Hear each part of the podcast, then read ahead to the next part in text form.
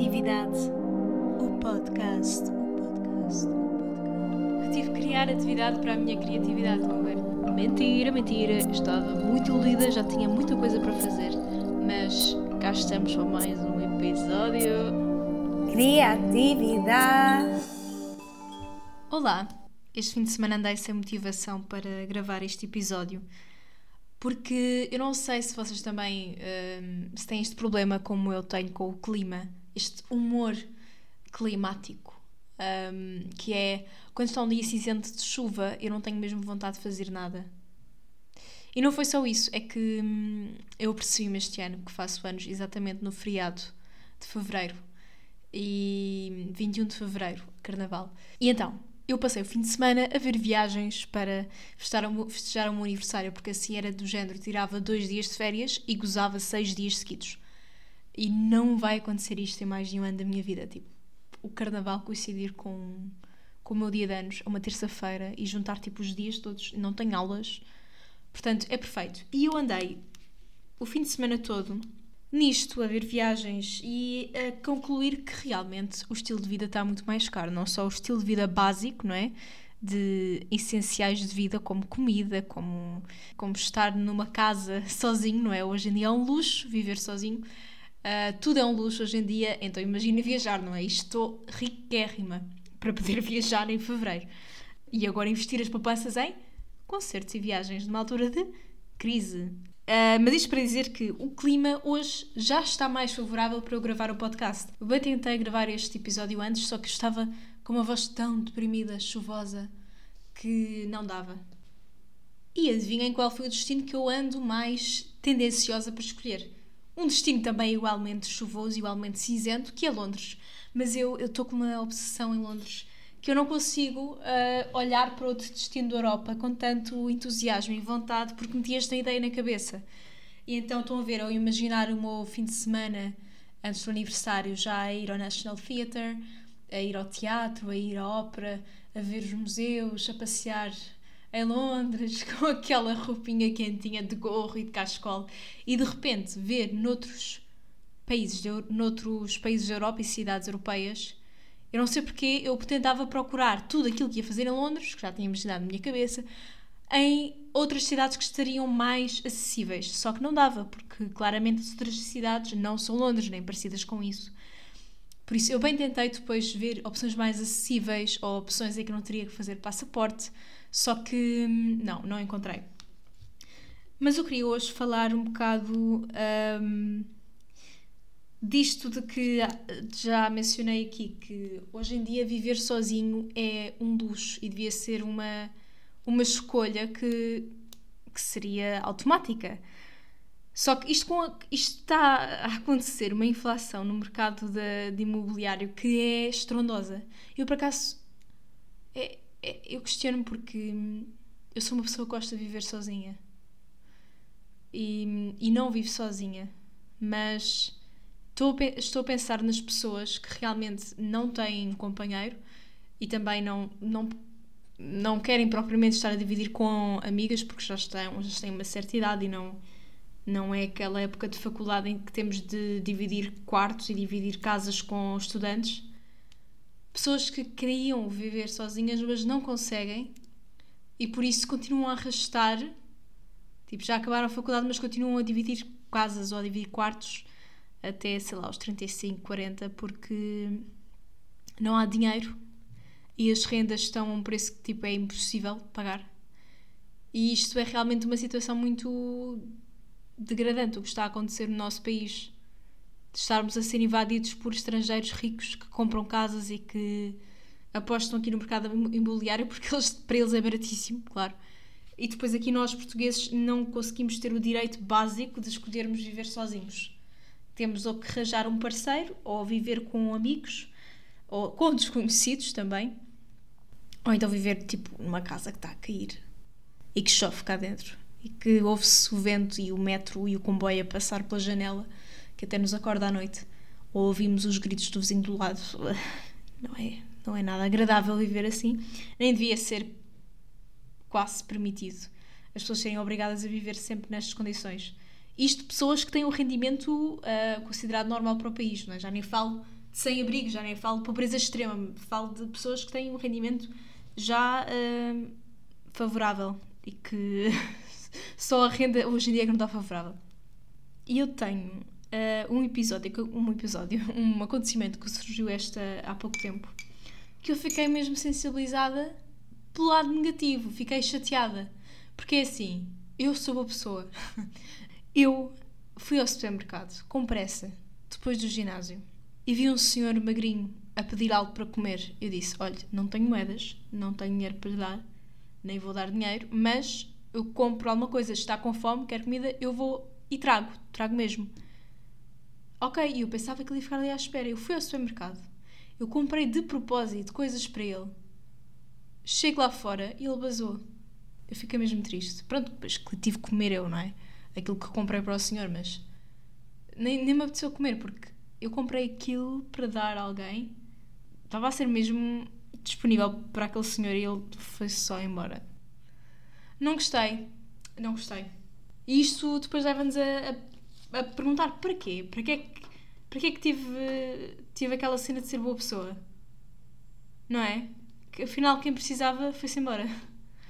Mas outra coisa que também que acontece em supermercados é que hum, eu, aqui não, mas por exemplo no cartaz, raramente vou às compras no cartaz, vou só quando vou, por exemplo, ao domingo, quando vou com a minha mãe fazer as compras para trazer para Lisboa e, e às vezes encontro pessoas no supermercado, já não vejo há algum tempo, ou, ou às vezes na rua. Agora decidi ligar ao supermercado, mas isto acontece também na rua, ou até com, ou com pessoas que não conheço tão bem, ou que já não vejo há muito tempo, ou pessoas desconhecidas que me abordam.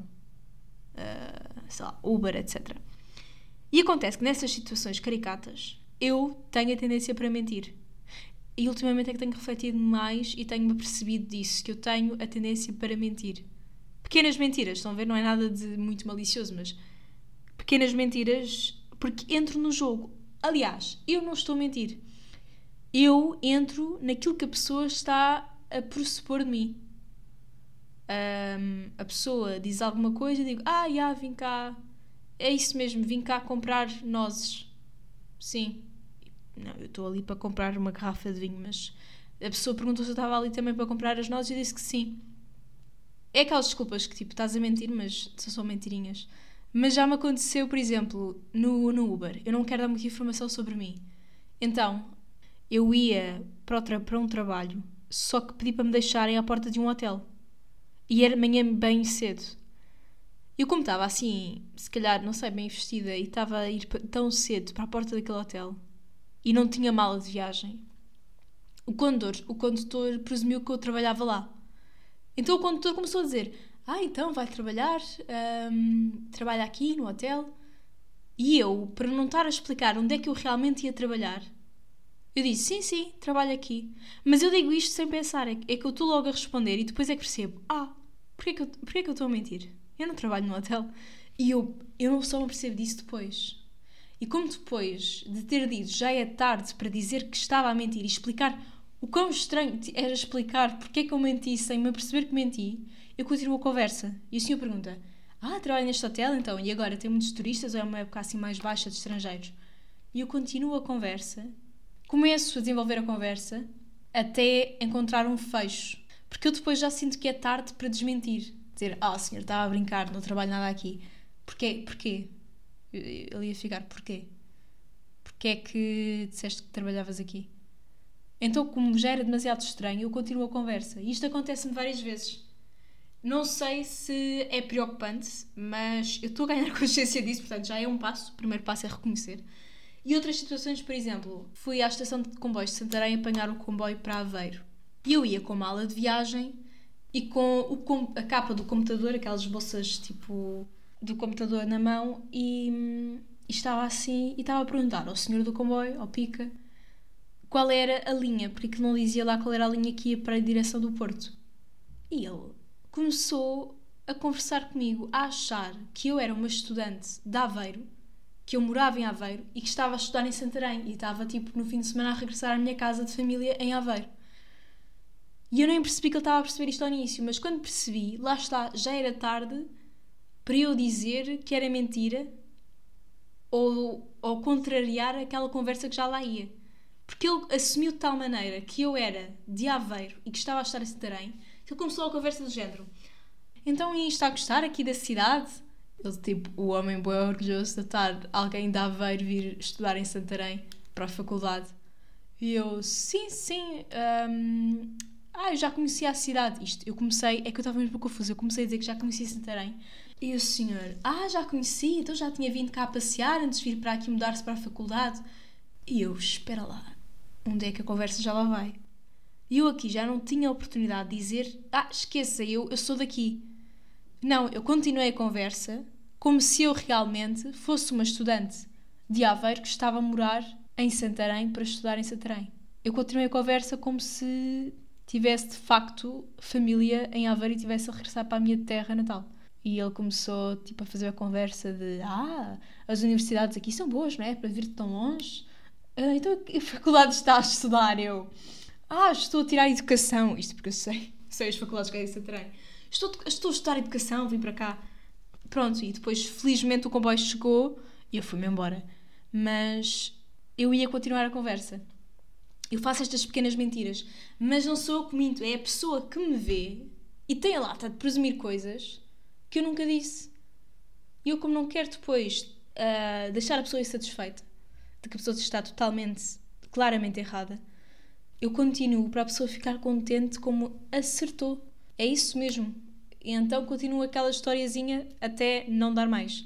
Só que lá está, estou a mentir. E não sei se isto é normal, mas faço isto muitas vezes. Algumas não me apercebo.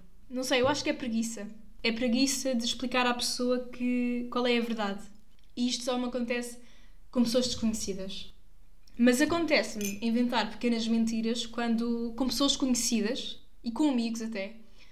Quando eu quero estar mesmo sozinha, imagina, não me apetece. Não me apetece ir contigo às compras.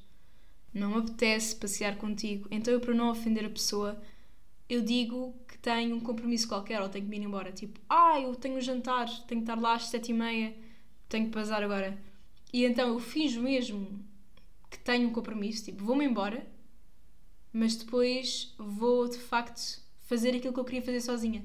Imaginem, estou no Chiado, fui ver uma peça de teatro, acaba a peça, o pessoal diz, ah, bora, bora jantar aqui, ou bora dar aqui uma volta. Eu digo, ah, eu tenho um, já tenho um jantar no outro lado de Lisboa, portanto tenho mesmo que ir.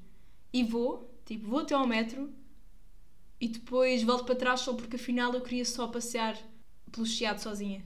É verdade que depois tinha a probabilidade de encontrar as pessoas, mas eu diria: Ah, olhem, o jantar foi cancelado. Uh, mas eu tenho muito esta coisa de inventar desculpas para poder estar sozinha, porque há muita gente que não percebe que eu realmente gosto de estar sozinha e há pessoas que têm esta necessidade e eu sou uma dessas pessoas.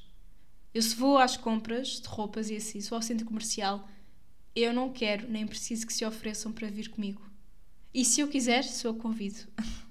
Não se autoconvidem porque eu vou automaticamente arranjar uma desculpa para não virem. Desculpem. Eu aqui, isto é um momento confessionário.